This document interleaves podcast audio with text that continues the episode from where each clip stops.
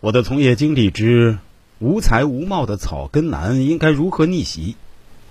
在我们这个时代，如果一个男人没有才华，也没什么钱，长得还不咋地，那这样的男人是否真的就要沦为一辈子的屌丝，再也没有逆袭的机会了呢？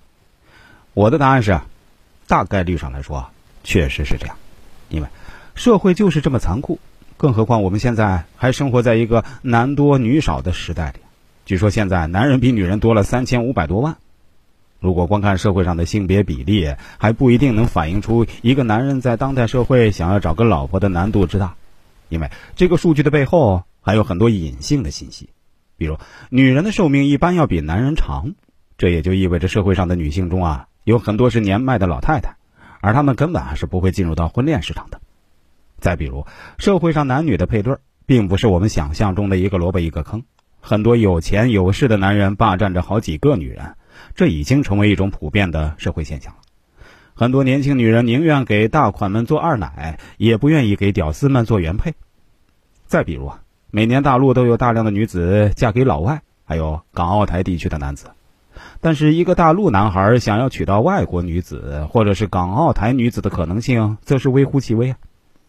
另外，再告诉大家一个小秘密，在全社会同性恋的人群里呢，女生成为同性恋的比例啊。是要比男生略高的呀，这样想一下，是不是感觉很可怕？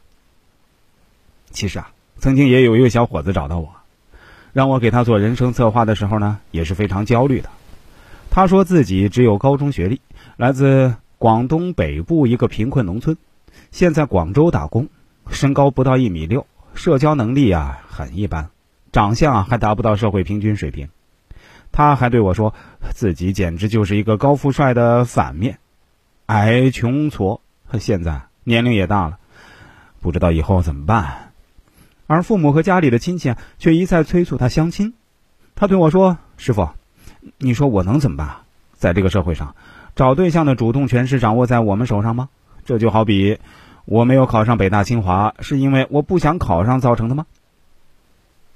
我对他说：“其实我们要去解决一个问题啊，首先是必须正视这个问题，也就是知道自身有什么问题，这个很重要。就好比你啊，其实你已经知道自己的问题所在了，这一点非常好，至少啊，你的自我定位是很明确的。怕就怕那些自己没有多大本事，也没什么资本，却还把自己当回事儿的草根男了。”小伙子对我说：“可是师傅啊。”我光是知道自己的问题所在就可以解决问题了吗？我怎么感觉前途还是一片迷茫啊！我现在每天照镜子的时候，看着自己这张脸，我自己都要吐了。真的是这样的。别人说一看我的长相就知道我是来自农村的，但是师傅，其实我能够吃苦，只要能够改变命运，让我做什么事情都可以。当然前提是不能违法。